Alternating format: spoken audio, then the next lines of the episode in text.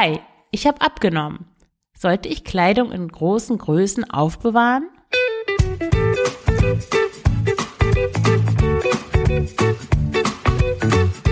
Schlanke Gedanken, endlich frei von Heißhunger, Essdrang und Fressattacken. Ich bin Marion Schwenne und hier erfährst du, wie du deinen emotionalen Hunger stillst und Frieden mit dem Essen schließt. Hallo und herzlich willkommen zu dieser Doppelfolge, nein, es ist keine Doppelfolge, zu dieser Folge, die sowohl als Folge des Schlanke Gedanken Podcasts erscheint, als auch als Folge des Frugales Glück Podcasts, weil es um ein Thema geht, das diese beiden, die beiden Themen, in denen es in den Podcast geht, miteinander verbindet, nämlich einmal das Thema Gewicht abnehmen und dann andererseits das Thema Minimalismus, Minimalismus im Kleiderschrank.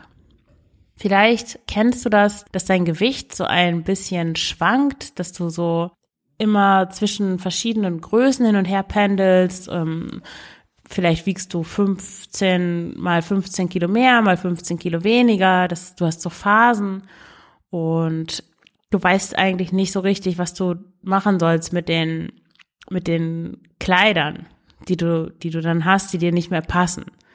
Vielleicht ist dir das auch jetzt erst zum ersten Mal passiert, also vielleicht hast du jetzt erfolgreich abgenommen. Das erste Mal wirklich auch mehr als nur ein, zwei Kilo oder so. Und du fragst dich, hm, soll ich jetzt eigentlich die Sachen, die mir nicht mehr passen, soll ich die jetzt noch aufbewahren oder nicht?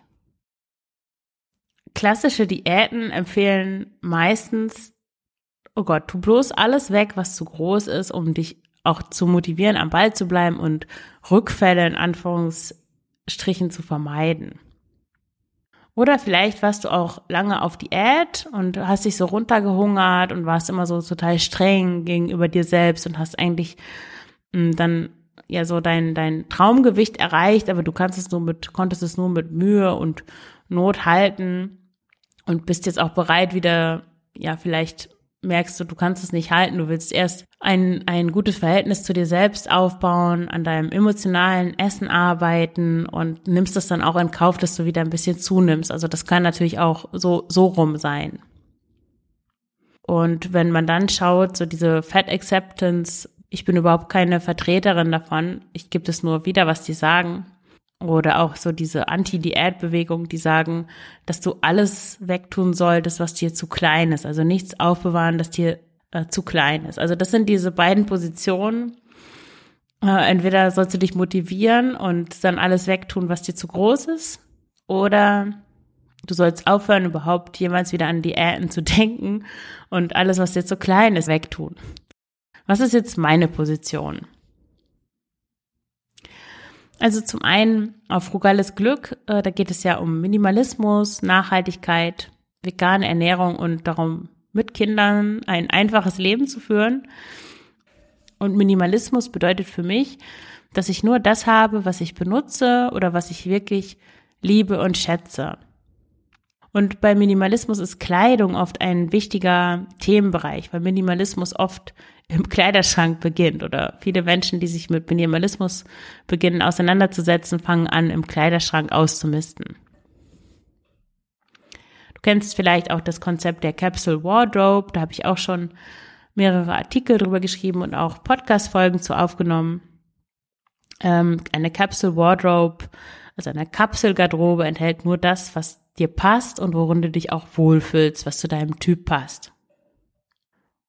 Und minimalistisch ist meiner Meinung nach auf jeden Fall so der Ansatz, möglichst wenig irgendwie extra Sachen äh, zu haben, die man dann irgendwie so auslagert, die dann in irgendwelchen Bettkästen oder Kartons sind. Und dass man auch eigentlich nichts hat, was man eigentlich gerade nicht anzieht, sondern dass der Kleiderschrank Dinge also eigentlich nur Lieblingsstücke enthält. Es können verschiedene Kategorien von Lieblingsstücken sein. Lieblingsstücke für Hauskleidung, so nette Rumhängtage, wo man irgendwas total Bequemes trägt, aber auch das kleine Schwarze, was einfach wie angegossen passt, was man dann irgendwie zur Date Night mit dem oder der Liebsten anzieht. Ja, das war die ähm, minimalistische Position und dann gibt es noch die, ähm, also dem nicht gegenübergestellt, aber meine andere, also auf, auf schlanke Gedanken beruhend, Ähm, da geht es ja vor allem, also eigentlich nicht ums Abnehmen in erster Linie, sondern, sondern vor allem darum, sich damit auseinanderzusetzen, warum man eigentlich isst. Also woher kommt dieser Essdrang? Warum hast du Heißhunger? Warum denkst du, du musst unbedingt Schokolade essen abends auf dem Sofa? Warum schaffst du es nicht, dich an deinen Plan zu halten? Oder was führt dazu, dass du da plötzlich wieder sitzt und einfach nicht aufhören kannst zu essen? Kurz gesagt, wie schaffst du es, Frieden mit dem Essen zu finden? Und dabei ja, vielleicht auch in Kauf nimmst, dass das Gewicht hochgeht. Also das muss gar nicht unbedingt auch was mit Diät zu tun haben. Bei vielen schwankt ja das Gewicht im Laufe des Jahres oder im Laufe der Jahreszeiten. Ich zum Beispiel nehme oft zu vom Übergang vom Winter zum Frühling und vom Sommer zum Herbst. Das kann ich irgendwie nicht so gut haben. Ich bin dann oft so angeschwollen und habe nicht so viel Lust auf grüne Sachen zu essen und esse dann mehr so Kohlenhydrat, reich und fetthaltig und auch mehr Süßigkeiten. Oder zumindest war das in den vergangenen Jahren öfters so. Ich hoffe, dass es dieses Jahr nicht so ist, weil ich mich schon darauf vorbereitet habe und versuche dem so ein bisschen schon, also ganz sanft äh, rechtzeitig gegenzusteuern.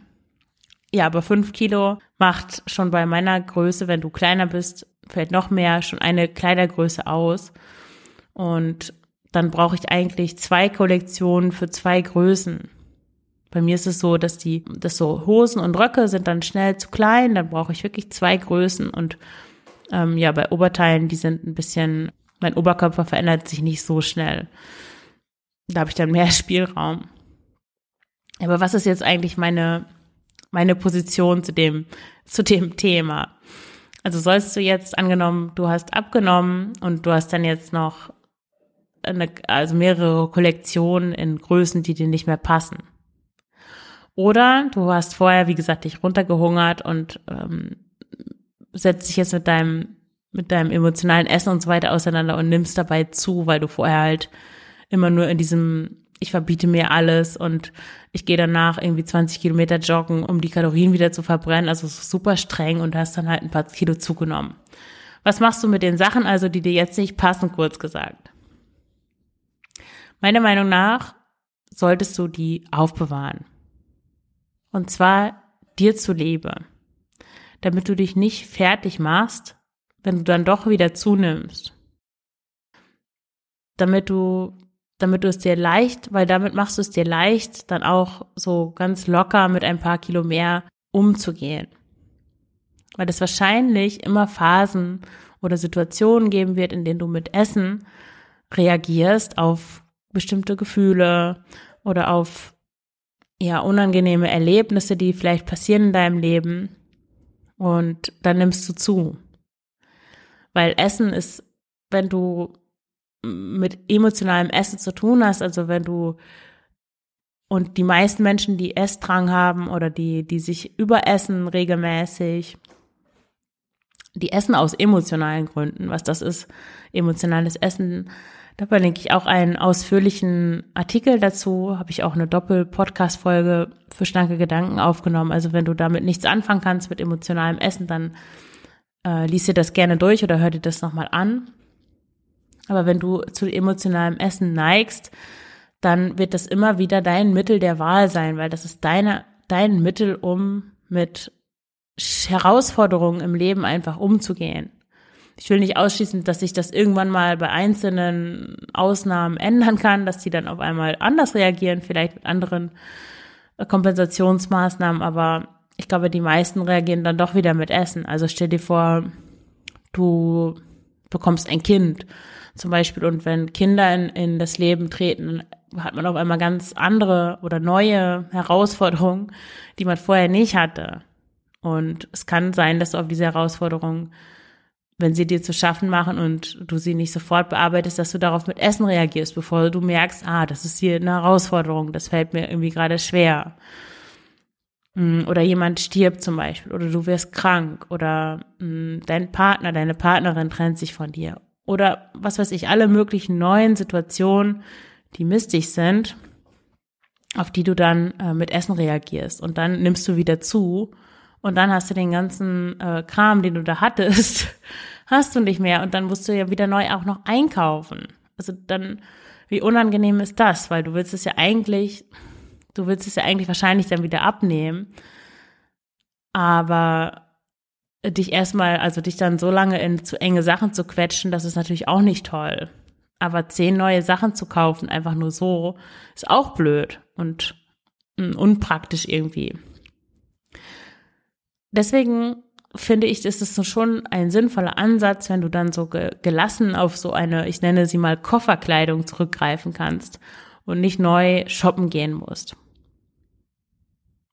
Weil oft im Nachhinein, wenn du dann anfängst, dich damit auseinanderzusetzen, so ich habe zugenommen, was ist eigentlich gerade los in meinem Leben? Und du dir das anschaust, vielleicht auch mit Hilfe eines Coaches oder einer Coachin, ähm, wenn du dir anschaust, was ist eigentlich da gerade passiert und warum esse ich mehr, als mein Körper eigentlich braucht und ähm, wie kann ich anders damit umgehen, mit, mit diesen Erfahrungen, die ich da mache, mit den Gefühlen, die ich, die ich durchlebe, um nicht essen zu müssen, ja, dann wirst du die Kilos natürlich leicht auch wieder verlieren können und dann kannst du wieder zu deiner äh, anderen Garderobe zurückkehren.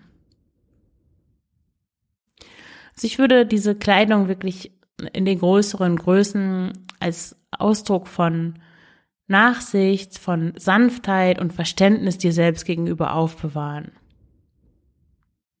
Und das gilt auch gerade für Zeiten, wo du in so einem Diätrausch bist. Vielleicht kennst du das, wenn du eine Diät angefangen hast und du du merkst, oh, es geht voran, ich habe ich nehme die ersten Kilos ab, ich fühle mich so super, irgendwelche Sachen werden schon locker, passen nicht mehr so gut, du möchtest gerne neue kaufen und dann willst du natürlich die alten Sachen ganz, ganz weit irgendwo hin verbannen, dass du sie nie wieder siehst und du möchtest auch nie wieder in dieses alte Ich, dem diese Dinge gepasst haben, zurückkehren.